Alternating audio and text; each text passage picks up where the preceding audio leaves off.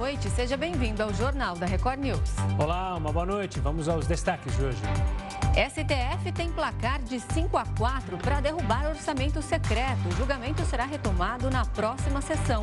Polícia Federal prende quatro pessoas envolvidas em atos antidemocráticos. Prefeitura de São Paulo retoma passe livre para idosos acima de 60 anos.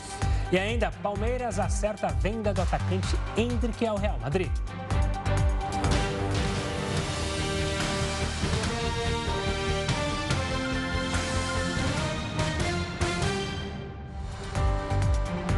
O julgamento da validade das emendas de relator, conhecidas como orçamento secreto pelo Supremo Tribunal Federal, foi adiado para a próxima segunda-feira. E a gente vai até Brasília agora falar com o repórter Matheus Escavazini, que tem todos os detalhes. Boa noite, Matheus.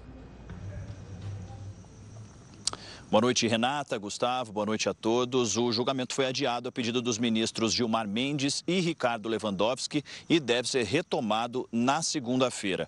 Por enquanto, o placar está em 5 a 4 contra o uso das emendas de relator, conhecidas também como orçamento secreto. Apesar das divergências e da votação equilibrada até aqui, todos os ministros concordaram que falta transparência na destinação desses recursos.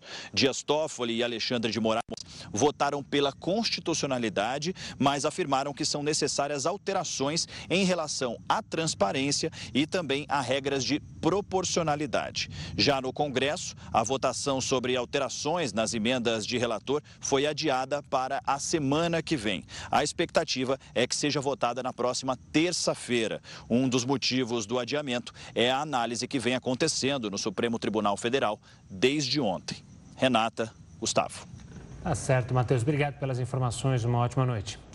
Olha, o Tribunal Superior Eleitoral rejeitou o recurso do PL e manteve a multa de 22 milhões de reais ao partido. Pois é, a decisão foi unânime. A multa foi determinada pelo presidente da Corte, Alexandre de Moraes, por litigância de má-fé. A condenação aconteceu depois que a legenda solicitou que votos do segundo turno das eleições em urnas de modelos anteriores a 2020 fossem desconsiderados. O presidente do PL, Valdemar Costa Neto, disse que ficou surpreso com a decisão. A Polícia Federal fez uma grande operação contra supostos financiadores de atos contra o resultado das eleições. Quatro homens foram presos. A operação aconteceu no Acre, Amazonas, Espírito Santo, Mato Grosso, Mato Grosso do Sul, Paraná, Rondônia, Santa Catarina e no Distrito Federal. Foram cumpridas 103 medidas de busca e apreensão, quatro ordens de prisão, além da quebra de sigilo bancário, apreensão de passaportes e suspensão de certificados de registro de colecionadores de armas, atiradores desportivos e caçadores. O ministro Alexandre de Moraes determinou ainda o bloqueio de 168 perfis em redes sociais dos investigados por organizar e financiar bloqueios em rodovias e acampamentos. A Polícia Federal monitorava os suspeitos dentro dos inquéritos das milícias digitais e dos atos antidemocráticos que tramitam no Supremo. Entre os alvos da operação estão dois deputados estaduais do Espírito Santo, Carlos Von, da Democracia Cristã, e Capitão Assunção, do PL. O caso que mais chama a atenção foi em Santa Catarina, onde o verdadeiro arsenal foi apreendido. Só no endereço, 11 armas foram encontradas, entre elas um fuzil, um rifle e uma submetralhadora com munições. A Polícia Federal não soube informar se as armas tinham registro. Fontes do Supremo com quem conversei afirmaram que as apreensões surpreenderam até os ministros. Para eles, a operação deve coibir atos de vandalismo, como os que ocorreram segunda aqui em Brasília. Nessa semana, durante a diplomação do presidente eleito Luiz Inácio Lula da Silva, o ministro Alexandre de Moraes afirmou que já havia identificado organizadores de protestos e bloqueios antidemocráticos e que eles seriam responsabilizados. Ontem, ao participar de um evento jurídico, ele disse que devem acontecer mais prisões. Comparando os números, ainda tem muita gente para prender e muita multa para aplicar. A defesa do deputado Capitão Assunção disse que recebeu com espanto a operação e vai recorrer das ações. Já os advogados de Carlos Von disseram que ele nunca participou de nenhum ato antidemocrático. A Justiça Federal mandou soltar o filho do ex-governador do Rio de Janeiro, Sérgio Cabral. E quem tem mais informações ao vivo é o repórter Pedro Paulo Filho. Boa noite, Pedro. O filho do ex-governador já está em liberdade? Já sim, Renata. Ele deixou o presídio, ah, o batalhão especial prisional em Niterói, na região metropolitana aqui do Rio, no fim dessa tarde. Uma boa noite para você, boa noite, Gustavo, e a todos que acompanham o jornal da Record News. O filho do qual falamos é José Eduardo Cabral. Ele que foi preso, está preso, estava preso desde o último dia 24 de novembro. Ele foi um dos alvos da Operação Smoke Free da Polícia Federal contra uma organização criminosa armada transnacional Nacional de Comércio Ilegal de Cigarros. De acordo com as investigações, José Eduardo Cabral era responsável por fazer o contato e oferecer propina para servidores públicos. Bom, na época, 10 pessoas foram o alvo dessa operação, mas a decisão de soltura veio pela Justiça Federal aqui do Rio de Janeiro. José Eduardo Cabral vai precisar cumprir uma série de medidas cautelares, mas não vai precisar ficar em prisão domiciliar. Agora, uma curiosidade: durante esse tempo que ficou preso, esses 20 dias, Zé Cabral, como é conhecido, ficou no mesmo presídio que o pai o ex-governador do Rio, Sérgio Cabral. Renata e Gustavo. Pedro, você falou no pai, o ex-governador também pode ganhar liberdade nos próximos dias? Pois é, nas próximas horas, inclusive. Sérgio Cabral, que já foi condenado a mais de 400 anos de prisão por denúncias de corrupção e lavagem de dinheiro, enquanto foi governador aqui no Rio de Janeiro durante dois mandatos, ou seja, oito anos. Ele agora está cumprindo, já há seis anos cumpre é, prisão em caráter preventivo, mas já teve dois mandatos de prisão revogados pelo Tribunal de Justiça do Rio. Agora só está dependendo de mais uma avaliação, dessa vez de um colegiado do Supremo Tribunal Federal. É que a defesa de Sérgio Cabral pediu um habeas corpus ao STF para o Sérgio Cabral prisão domiciliar, inclusive, e também quer que o STF reconheça que a ações penais como essa, de quando o Sérgio Cabral era governador aqui no Rio de Janeiro, essas ações não poderiam ter sido julgadas pela 13ª Vara Criminal, Vara Federal de Curitiba, na época comandada pelo ex-juiz Sérgio Moro na Operação Lava Jato. Esse habeas corpus em si é sobre uma ação que é uma denúncia sobre propina, recebimento de propina durante a construção do complexo petroquímico do Rio de Janeiro em Itaboraí, na região metropolitana. Bem ao encontro do que a defesa de Sérgio Sérgio Cabral pediu, o ministro é, Ricardo Lewandowski, Lewandowski, ele já havia proferido sua decisão, sua opinião, disse que concorda que Sérgio Cabral não poderia ter sido julgado pela Justiça Federal do Paraná, mas sim do Rio de Janeiro, porque era aqui onde tudo teria acontecido. Bom, o placar está empatado. Dois votos a favor da manutenção da prisão, dois votos contra a prisão de Sérgio Cabral. Tudo agora está nas mãos do ministro Gilmar Mendes, que tem até essa sexta-feira para decidir, é o prazo final para decidir o seu voto. Se optar a favor de Sérgio Cabral, ou seja, pela liberdade, Sérgio Cabral pode deixar a prisão nas próximas horas. Eu volto com vocês. Tá certo, Pedro Paulo Filho trazendo para a gente todas as informações ao vivo, direto do Rio de Janeiro. Obrigada, uma boa noite para você. Valeu, Pedro. Olha, argentinos e franceses se enfrentam domingo para decidir quem será o campeão da taça da Copa do Mundo 2022. Além do caneco, obviamente, os times também podem levar para casa, as confederações, né, 222 milhões de reais. Quem vai comentar isso com a gente é o Heródoto Barbeiro. Heródoto Barbeiro, uma ótima noite. Rapaz, além da taça, tem uma bela grana em jogo, hein? Exatamente. Gustavo, vamos olhar um pouquinho para os Jogos Olímpicos. Quando a pessoa ganha uma competição, o que, que ela leva para casa? A medalha. E ouro? Bonitona. Ou de prata. Ou de prata. Ou de bronze. E quanto ele leva de grana? Nada. Absolutamente nada. Agora, você pega o grande slam de tênis, é uma grana preta. Você pega os campeonatos mundiais que existem por aí, uma grana preta. Então a gente percebe o seguinte, que o esporte amador, amador, é a Olimpíada. Porque a pessoa ganha e é reconhecida, logicamente mundialmente, mas pelas medalhas que recebe. A Copa do Mundo, o futebol, ele está em outro setor. Ele é o mais capitalista de todos os esportes, de todos os jogos realizados no mundo. Ele é o mais capitalista do todo. E por que estou dizendo isso? Pelo seguinte: só de prêmio, não é medalha para ninguém um. Tem, tem até a taça, que a gente já mostrou aí várias vezes, que é valiosa também. Mas olha, só de prêmio vai 2 bilhões e 300 milhões de reais. Olha, 2 bilhões e 300 milhões de reais. Pra, é praticamente um mês de jogo. Você teve lá 62 partidas e a gente vai acompanhando no domingo a França e, e, e, a Argentina disputando o prêmio. Muito bem. Eles vão estar disputando o prêmio, vai ser. É, o país vai ter mais estrela, tudo bem. Mas como você lembrou, o primeiro colocado vai levar para casa a bagatela de 222 milhões de reais. Então, a comemoração não é só a taça, é essa grana toda para a federação local. Mas se você perder, não fica triste, não. Não estou falando de você, Gustavo, estou falando em tese, hein? Vê lá, não estou falando contra a Argentina aqui. Se você perder, você leva só 143 milhões de reais. Agora, e no sábado? No sábado é o seguinte: nós vamos ter também duas, a partida do terceiro colocado e quarto colocado. O terceiro colocado, no sábado, ele leva 143 milhões de reais para casa. Está em dólar, eu botei tudo em, em real.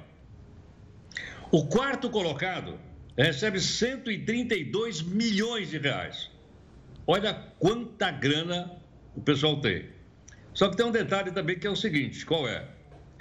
Cada um desses eh, dos times que estão lá, quando eles chegaram, eles receberam uma pequena ajuda de custo, paga pela FIFA, logicamente, o pessoal poder treinar. Cada um só chegar lá já tinha recebido 8 milhões 250 mil reais de ajuda. 8 milhões. Se você multiplicar pelo número de times, só para ir lá, só para o pessoal ir lá, a FIFA gastou 250 milhões de reais lá. É por isso que a conta chegou, como eu falei aqui, nessa fantástica quantia, então, de 2 bilhões e 300 milhões de reais. Só que tem um detalhe também, que é o seguinte, Gustavo. Lembra aquela turma que foi logo, vamos dizer, foram iluminados logo nos primeiros jogos? Os coitadinhos não receberam nada. Não, receberam. Primeiro, receberam esses oito que eu acabei de falar para chegar lá. Segundo é o seguinte, cada eliminado, olha só, hein, nem jogou. Jogou lá duas, três partidas, foi eliminado, foi mandado embora para casa. Cada um levou 48 milhões de reais para casa. Então, é uma quantidade tão grande de dinheiro, fica imaginando o seguinte: aqui não está computado o valor dos estádios que foram construídos, que foram outros bilhões aí de dólares, coisa de bilhão de dólares que eles gastaram nos estádios lá. E fica imaginando também o seguinte: os patrocinadores desse campeonato né, que é o de maior assistência do mundo, são bilhões de pessoas assistindo pelo mundo inteiro. Eles colocaram uma grana pretíssima lá, mas certamente, certamente, o retorno vai ser muito melhor. Tanto para o Catar, até lembrei outro dia, boa parte de nós nem sabia onde é que ficava esse tal de Catar. De repente todo mundo sabe que é Catar, todo mundo sabe que é Doha, todo mundo sabe que tem museu, todo mundo sabe que fica no Golfo Pérsico. De repente ele apareceu para o mundo, o Catar. E os patrocinadores, logicamente, estão faturando bastante com isso. Então, de todas as competições, claro, é muito bacana, a gente vai ver dois belíssimos jogos, um sábado, outro domingo, sem dúvida alguma, mas por trás disso tem caminhões e caminhões de dinheiro. E a FIFA, né, nada em dólar, nada em euro e gasta em reais 2 bilhões e 300 milhões para essa, esse campeonato que a gente está vendo aí. Pois é, se ela está oferecendo 2 bilhões em prêmios, a gente consegue imaginar o quanto, a gente nem consegue imaginar o quanto que ela está ganhando. Porque para jogar dinheiro para os outros, é óbvio que ela está ganhando muita grana. É um evento, como você falou, gigantesco. O mundo inteiro para. A gente tem mostrado aqui reportagens.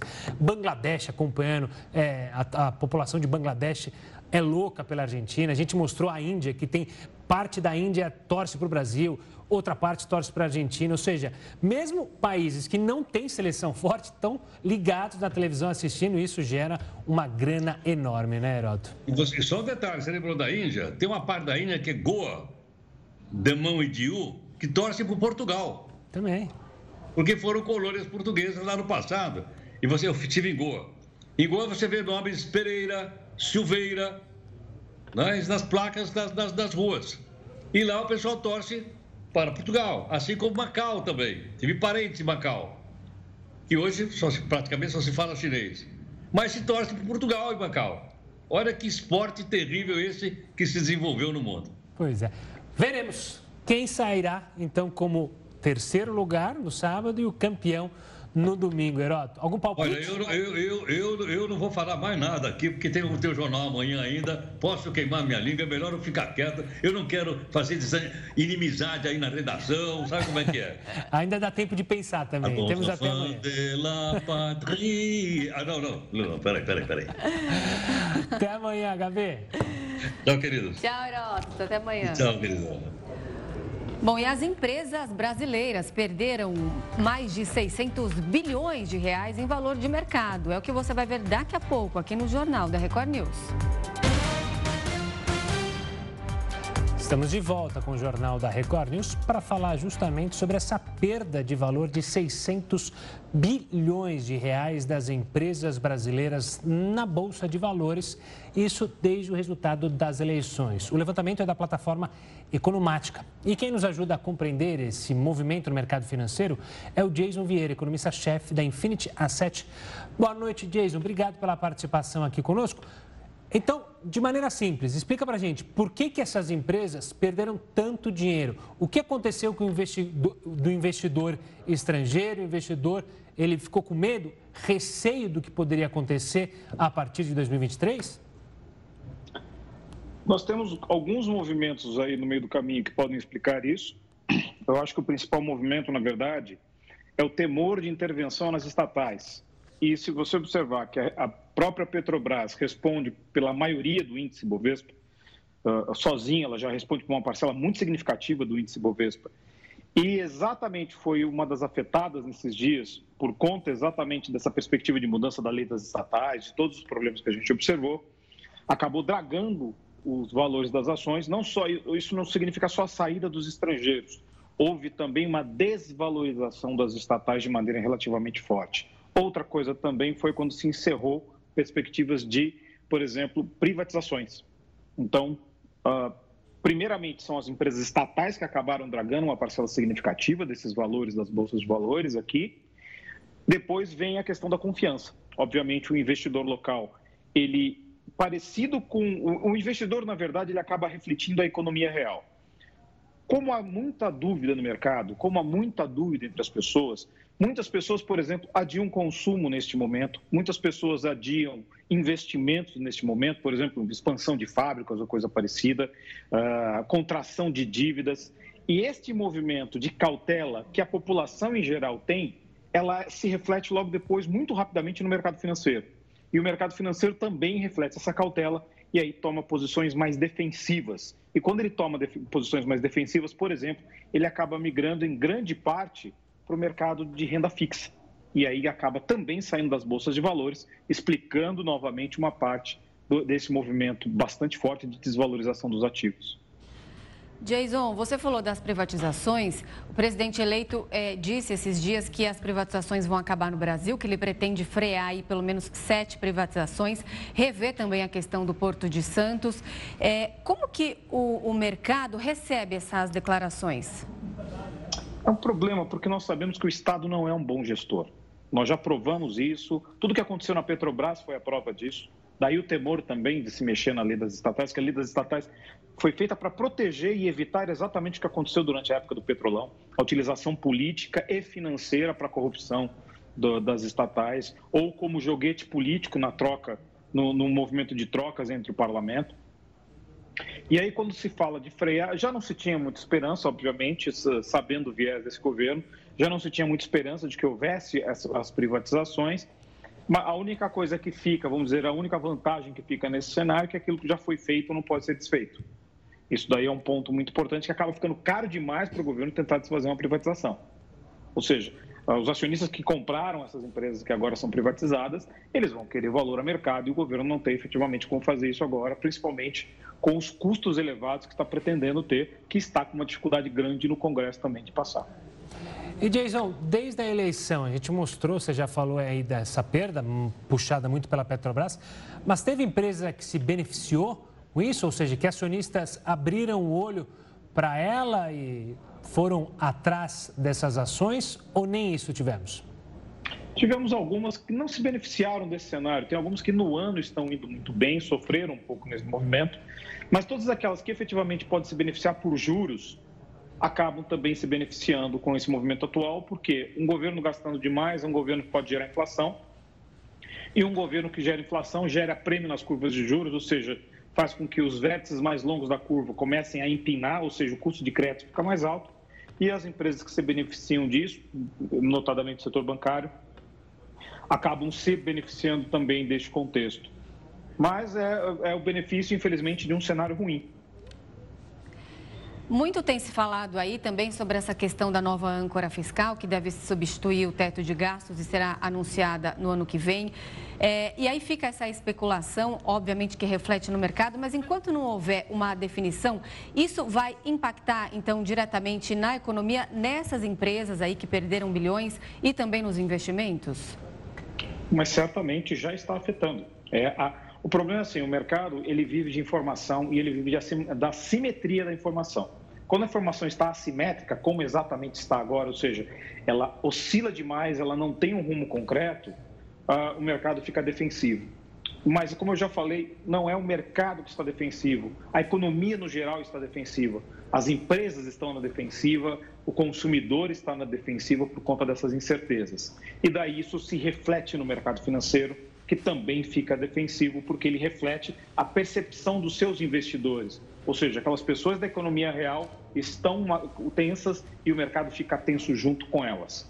Então, o cenário agora é de enormes incertezas, principalmente baseadas na ausência de, de um cenário de um arcabouço fiscal, porque quando se fala de uma nova âncora fiscal, não se fala efetivamente da redução de gastos e de reformas, que seria muito importante nesse momento, como, por exemplo, a reforma do Pacto Federativo, a reforma administrativa e a reforma tributária. Todas essas reformas são de suma importância para que efetivamente você consiga migrar para um cenário mais positivo. Um dos pontos, os únicos pontos positivos que ainda não se confirmou para o novo governo é a possível ida do Bernardo Api, que foi o criador da PEC 45 de reforma tributária, que está bem avançada em conversas no Congresso. E ela é muito boa, ela é uma proposta muito boa. A única crítica eu sempre, eu sempre faço a ela, que ela tem um processo transitório muito longo, e isso no Brasil a gente sabe que acaba acontecendo. Se você tem uma transição muito longa, acaba não acontecendo as coisas. Mas é, retirar essa crítica seria o ponto positivo deste governo novo. Mas como ainda nem sequer se confirmou isso também, é, estamos em aberto. Ou seja, o mercado continua reagindo à falta de informação. Tá certo. Jason, obrigado pela participação aqui conosco, pela análise e pela conversa. Uma ótima noite, até a próxima. Obrigado, até a próxima. E a Prefeitura de São Paulo decidiu retomar o passe livre para idosos entre 60 e 64 anos nos transportes públicos da cidade. O direito às passagens gratuitas foi vetado em dezembro de 2020. A Justiça declarou o veto inconstitucional e derrubou a medida. A Prefeitura, então, voltou a garantir transporte gratuito para essa faixa etária. Para idosos de 65 anos ou mais, o direito à gratuidade já é garantido por lei federal portanto, não foi alterado. Vamos falar da Copa de novo? A França pode ter um grande reforço para a final contra a Argentina. Benzema, lembra dele? Estava machucado? Pois é, foi liberado para ir para o Catar. Veja só. Uma lesão muscular na coxa tirou o atacante Karim Benzema da seleção, antes mesmo da Copa começar. A Federação Francesa desligou o jogador da delegação no dia 19 de novembro. O atacante deixou o Catar para se recuperar no clube onde joga, o Real Madrid. Hoje ele foi escalado para um amistoso na Espanha. Esta recuperação rápida mostrou que Benzema poderia ter feito tratamento aqui no Catar. Benzema foi cortado, mas continua inscrito na Copa e, portanto, pode ser reintegrado à seleção.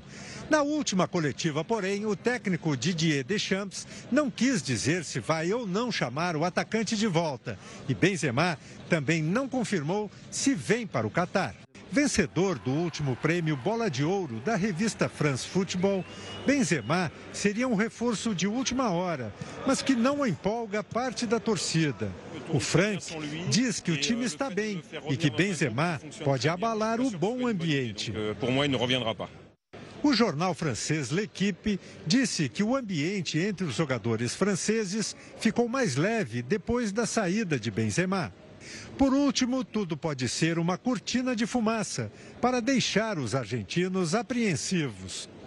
Nossos vizinhos não acreditam que Benzema vai voltar. Acham que as informações foram divulgadas para enganar sua seleção. Pode chegar a ser algo de notícia falsa como para enganar a equipe. Benzema está recuperado, mas a França ainda sofre com problemas médicos. Uma febre afastou o atacante Coman dos treinos. Aqui no Catar não se faz teste de Covid e ninguém fala na doença. Boa notícia é a volta às atividades dos titulares Upamecano e Rabiot. O Jornal da Record News faz uma breve pausa e volta em instantes. Continue conosco. Estamos de volta para falar de Pequim, que foi atingida por um surto crescente de Covid-19. Essa é a primeira vez que a capital chinesa se encontra nessa situação desde o início da pandemia. Pequim foi atingida por um surto significativo e crescente de casos de Covid-19. Essa é a primeira vez que a capital chinesa se encontra nessa situação desde o início da pandemia. O aumento do contágio aconteceu exatamente uma semana depois que as autoridades afrouxaram a política restritiva contra a doença. O país viveu uma série de manifestações contra os confinamentos.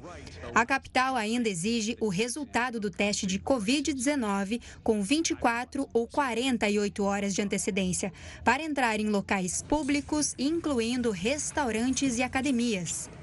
As ruas e os shoppings estão muito mais vazios, não por causa de qualquer restrição de movimento, mas sim pela preocupação da população. A principal mudança foi mais visível nas zonas comerciais, que estão sem clientes ou com equipes reduzidas. Muitas empresas trabalham apenas com delivery.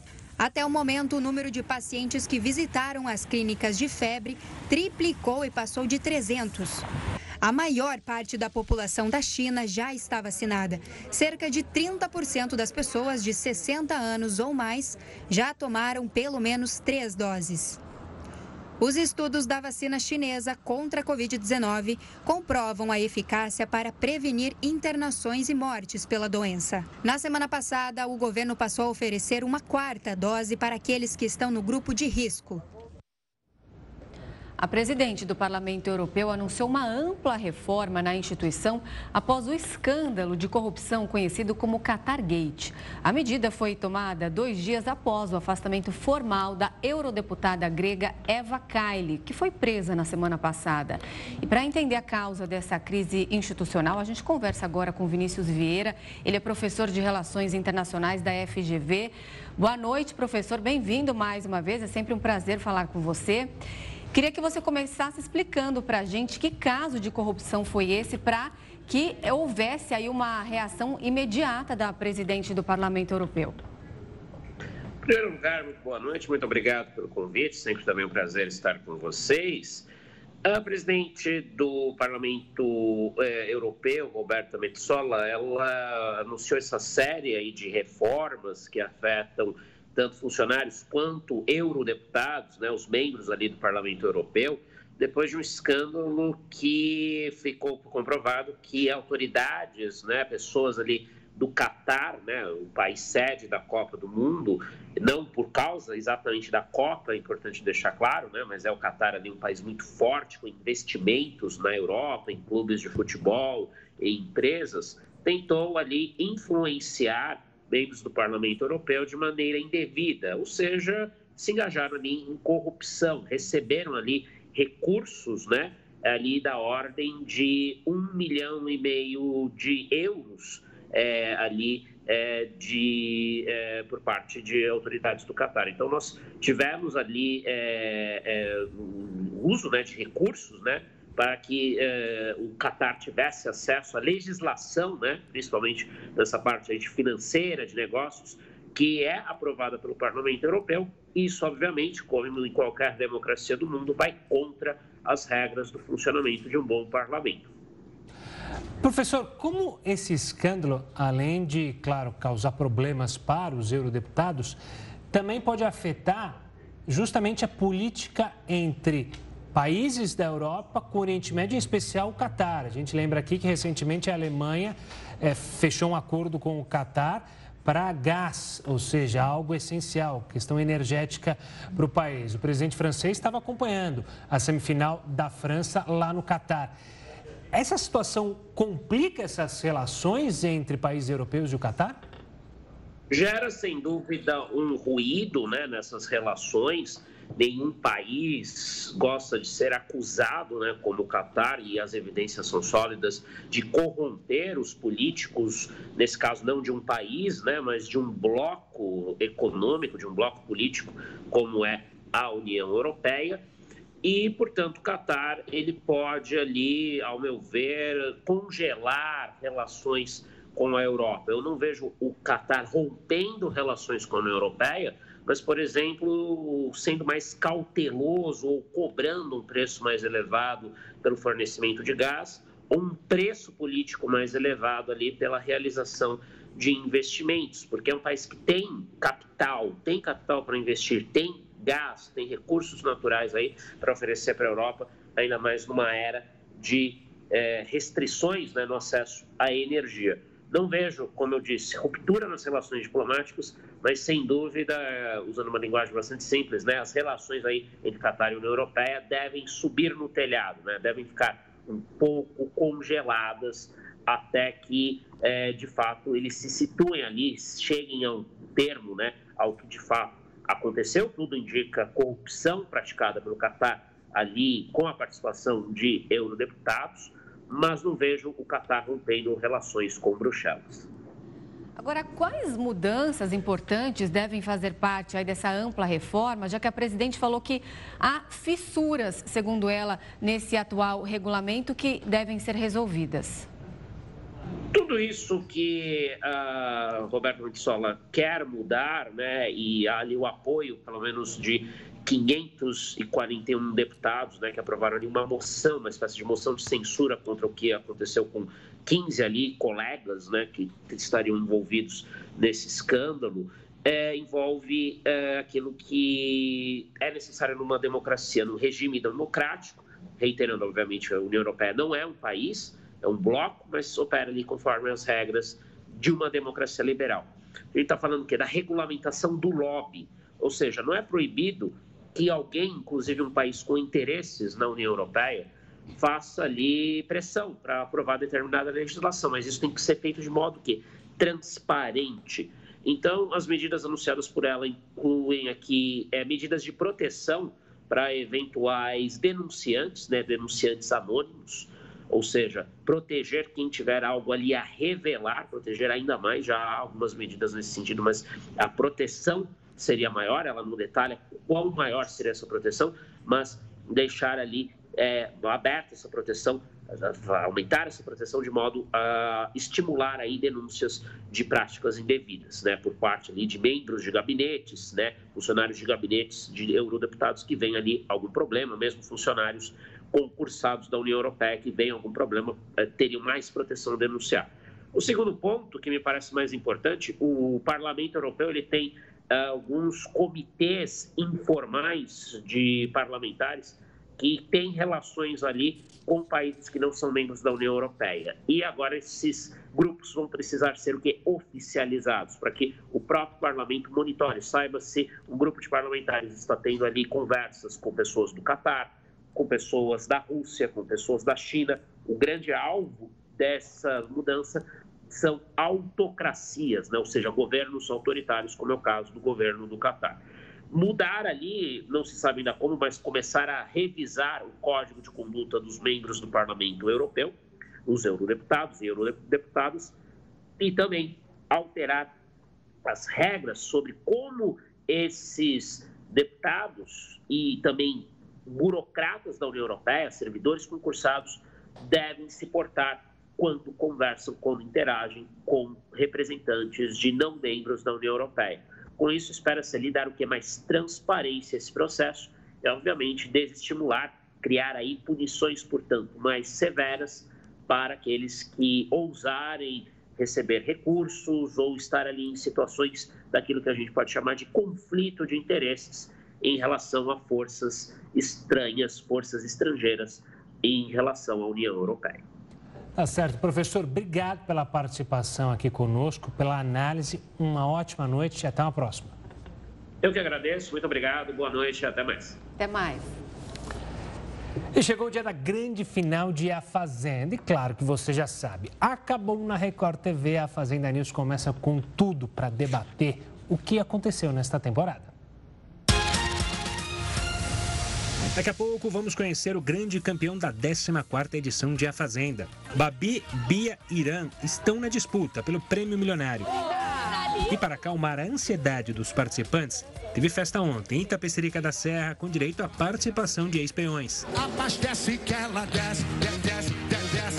Logo depois da final de A Fazenda, a apresentadora Fabiana Oliveira vai receber o humorista carioca e a ex-peô Aline Mineiro para repercutir a escolha do público para o campeão deste ano. No programa de ontem, Rafael Ilha e Fernanda Medrado discordaram na hora de declarar a torcida. A minha favorita para ganhar é a Bia, porque eu acho que ela é uma menina muito jovem, tem muito para aprender sobre a vida. Que não só eu vou votar, como o Brasil inteiro já está votando, eu acho que dá babi na cabeça.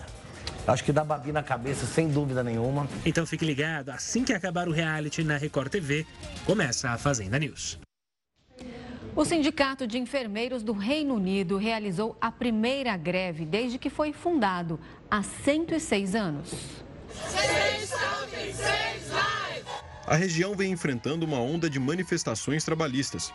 Cerca de 100 mil integrantes da corporação, que representa trabalhadores da Inglaterra, Gales e Irlanda do Norte, não trabalharam das 8 horas da manhã às 8 da noite dessa quinta-feira. Definitivamente, não é o que queremos fazer na profissão de enfermagem, mas não temos escolha. Essa é a primeira greve nacional da história do sindicato. Outra paralisação está prevista para acontecer em 20 de dezembro. A medida é entendida pelos funcionários como o último recurso para conseguir melhores salários diante da crise do custo de vida do Reino Unido. Eu sinto que é uma coisa que nós temos que fazer porque nós temos que ter voz e ninguém está nos escutando. Autoridades da saúde pública britânica afirmaram em setembro que algumas enfermeiras começaram a pular refeições para conseguir alimentar e vestir os filhos. Um a cada quatro hospitais na Inglaterra criou bancos de alimentos para os funcionários. O sindicato também denunciou que os salários das enfermeiras caíram 20% desde 2010, resultado de anos de reajustes abaixo da inflação, que permanece no nível mais alto em quatro décadas. De acordo com a corporação, a Inglaterra tem 47 mil postos de enfermagem vagos. Pedir um aumento salarial de 19%, muito acima do que a maioria dos trabalhadores está recebendo, não é acessível, dadas as muitas outras pressões econômicas que enfrentamos.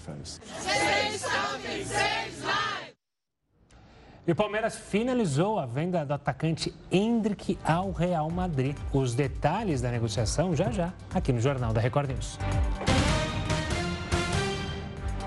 A presidente do Peru, Dina Boluarte, reafirmou a intenção de antecipar as eleições. A instabilidade política no país já virou recorrente por causa da Constituição. Desde 2018, o país latino-americano já teve quatro presidentes. A atual é Dina Boluarte, a primeira presidente mulher do Peru, que ascendeu ao cargo após a destituição de Pedro Castilho na semana passada. Além de Boluarte e Castilho, também governaram o país nos últimos quatro anos Pedro Pablo Kuczynski, Martim Vizcarra, Manuel Merino e Francisco Sagasti. As sucessivas trocas de comando começaram em 2018. Em março daquele ano, aconteceu a renúncia do então presidente Kuczynski, que havia sido eleito em 2016 e escolheu abandonar o cargo antes que o Congresso realizasse uma votação para destituí-lo. Kuczynski foi substituído pelo vice Martim Vizcarra, que foi retirado do cargo pelo parlamento em 2020. Tanto Kuczynski quanto Vizcarra estão sendo investigados pelo Ministério Público peruano, mas até o momento não há processos judiciais contra eles. Vizcarra foi substituído pelo parlamentar Manuel Merino, que renunciou apenas cinco dias depois de assumir a presidência. No lugar dele, o Congresso empossou Francisco Sagasti, que governou o país até a eleição de Pedro Castilho. Em relação ao último ex-presidente, Castilho passou por diversas crises de governo que o obrigaram a substituir ministros mais de uma vez. A falta de governabilidade fez com que o Congresso já tivesse tentado tirar do poder três vezes, alegando a incapacidade moral do político. Para destituir Castilho, era necessário o voto de dois dois terços dos 130 membros do Congresso. A moção foi aprovada com o apoio da maioria dos parlamentares, com 101 votos. A atual situação do presidente Castillo acho que é a mais complicada de todos os últimos seis presidentes, por dois motivos. Primeiro, escândalos de corrupção que foram generalizados na sua gestão principalmente porque esses escândalos ligam a empreiteiras e setores da construção civil nacional e internacional diretamente ao presidente. Além dos possíveis casos de corrupção em que esses ex-presidentes podem estar envolvidos, as recorrentes mudanças na presidência do país também se explicam pela fragmentação política. Segundo especialistas, a instabilidade política do Peru se deve a alguns fatores constitucionais e à forma como o governo é estruturado. O país tem uma constituição que permite ao Congresso retirar um governante por incapacidade moral o que abre brechas para cenários em que a falta de coesão no parlamento resulte em episódios recorrentes de impeachment. Isso porque o Peru é um dos poucos países do mundo que colocou na sua Constituição de 1993 a possibilidade do Congresso retirar, por incapacidade administrativa ou até mesmo moral, o presidente do seu cargo, que é uma espécie de impeachment, porém muito mais forte, já que o país é unicameral. Outro ponto que ajuda a explicar a falta de estabilidade dos presidentes peruanos é o fato de o Congresso não ter grandes blocos partidários, mas pequenas siglas que representam diversos interesses, o que dificulta a formação de maioria no parlamento. Os congressistas não são formados e agrupados em blocos ou grandes partidos, mas são pequenas agremiações de interesses locais. Isso faz com que torne a governança no Peru muito mais difícil. E quando a gente vê algum escândalo de corrupção ou administrativo, é fácil realizar uma espécie de maioria para tirar o presidente do cargo. Apesar do país ser presidencialista na Constituição, na prática tem mecanismos que o tornam parlamentarista, o que ajuda o presidente a não ter controle sobre o Congresso. É difícil, como eu disse, identificar qual é o elemento central. Eu acho que você tem um problema grave dentro do Peru, que são alguns mecanismos que in, in, instauram fragilidade dentro do governo. Você consegue fazer impeachments, impeachments praticamente sumários, porque você tem apenas uma Câmara, então você não tem uma Câmara Revisora como o Senado aqui no Brasil, o processo é muito rápido. Falar de esporte de novo, porque o Palmeiras acertou a venda do atacante Hendrick ao Real Madrid. Pois é, o clube espanhol vai pagar o equivalente a quase 400 milhões de reais pelo jogador. Desse total, o Palmeiras vai receber cerca de 337 milhões. O restante vai para o pagamento de impostos. Hendrick só vai poder se apresentar ao Real Madrid em 2024, quando vai completar 18 anos. Até lá, o jovem jogador permanecerá jogando pelo Palmeiras. E com a proximidade do fim do ano, é preciso se preparar para as despesas típicas dessa época. Você se preparou? Não, nem me lembro. Mas algumas dicas simples podem ajudar a manter sua vida financeira em dia, sem desperdício. Compras virtuais em um dia e em lojas físicas no outro. Quando se deu conta, Larissa tinha um armário lotado de roupas e 70 mil reais em dívidas. Na verdade, é, você acha que você não compra muito, né? E aí a minha mãe sempre falava: olha, de novo, essa coisa é nova, isso é novo. Não, não é, sabe? Assim, aí você vai acumulando. Larissa percebeu que precisava urgentemente mudar de vida. Depois de muito planejamento e corte de gastos, ela finalmente conseguiu sair do sufoco e aprendeu uma lição. Eu comecei a perceber que eu tinha coisas desnecessárias, que eu estava fazendo coisas para agradar as pessoas às vezes e, e esquecendo do que eu realmente tinha que fazer, qual era o meu objetivo. Então eu comecei a perceber, opa, peraí, aonde eu tô, aonde eu tô errado e aonde eu posso mudar. Comprar peças de roupa por impulso era o grande erro de Larissa. E muita gente também tem um ponto fraco. Doce. É, por conta da ansiedade. Eu acredito que seja por conta da ansiedade. É, eu, como a maioria dos brasileiros, tenho um problema com ansiedade e com doce. Às vezes, né? Uns docinhos a mais, um sorvete, né? Sempre é bom, né? Um chocolate. Entro no mercado para comprar uma coisinha e acabo comprando mais do que eu necessito. E você, será que também precisa de um empurrãozinho para parar de gastar à toa? Segundo a Serasa, as dívidas com cartão de crédito ainda são o principal motivo de inadimplência no Brasil. A maioria das dívidas está relacionada à compra de alimentos. Em seguida, vem os gastos com roupas, sapatos e eletrodomésticos. Remédios e tratamentos médicos ocupam o terceiro lugar da lista.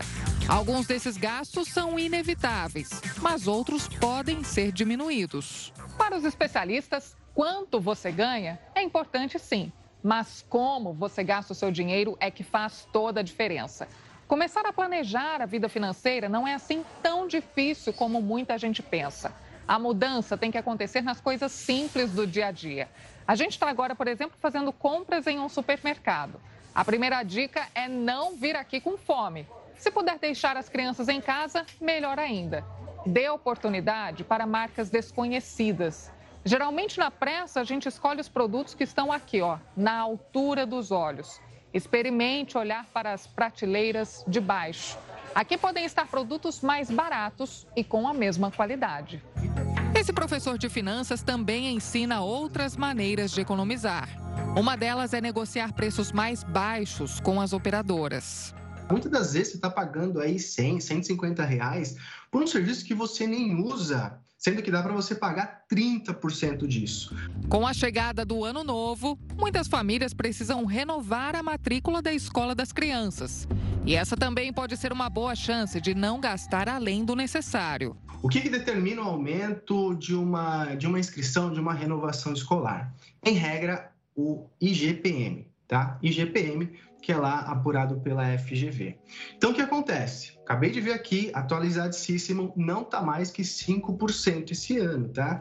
Então, próximo ano, vai renovar a matrícula da, da escola do seu filho? Não aceite um aumento maior do que 5%. Se engana quem pensa que cortar essas pequenas despesas não faz diferença no fim do mês. O especialista garante que essa é uma economia inteligente e pode fazer seu dinheiro render mais. Acredite, até na conta de água tem como gastar menos. Basta comprar uma peça chamada bloqueador de ar. Junto com a água, quando a água chega às nossas casas, vem também, muitas das vezes, um pouco de ar. E esse ar, ele faz girar o relógio também. Então, esse bloqueador de ar, ele, ele, ele tira esse ar, né? Como o próprio nome diz, e tem uma redução significativa das casas. Eu já vi casos de reduções de até 30% na conta da água. Ter disciplina na hora de gastar traz mais liberdade e um fim de ano sem dor de cabeça. Larissa hoje prefere um armário com menos roupas a uma vida cheia de preocupações. Eu acho que vale muito a pena, sim, você dormir com a consciência tranquila e sem ficar pensando no amanhã o que você tem que pagar, o que você não tem, e ainda mais quando é supérfluo. Olha só, uma pesquisa revelou os nomes mais escolhidos para os bebês em 2022. Helene e Miguel se consolidaram na preferência dos brasileiros para nomes de bebês, de acordo com o ranking Baby Center Brasil. A lista existe há 14 anos e essa é a 12ª vez que o nome Miguel é o mais escolhido para meninos. Já Helena ocupa a liderança do lado feminino pela quinta vez. Além de Miguel entre os meninos, top 5 ainda conta com Arthur, Gael, Tel e Heitor. Já do lado das meninas, Helena aparece na frente de Alice, Laura, Maria Alice e Sofia. Além de nomes já conhecidos e que frequentemente aparecem entre os preferidos dos brasileiros, a classificação aponta para uma internacionalização no país. Nomes que fazem sucesso no exterior estão sendo cada vez mais escolhidos no Brasil, como Luna, Maia, Levi e Liam. Este último é o mais usado nos Estados Unidos e ocupa a posição 84 no Brasil. Outra curiosidade é a estreia de alguns nomes, como Léo, Ravi e Luca entre os meninos, e Isabel, Elise e Diana entre as meninas. Esta última pode ter sido influenciada pelo aniversário de 25 anos da morte da Lady Di. O ranking foi feito com dados de 294 mil bebês nascidos neste ano e cadastrados na plataforma. O Jornal da Record News fica por aqui. Uma ótima noite para você. Tenha uma ótima noite. Fique agora bem acompanhado com a Suzana Busanello e o News das 10. Tchau, tchau.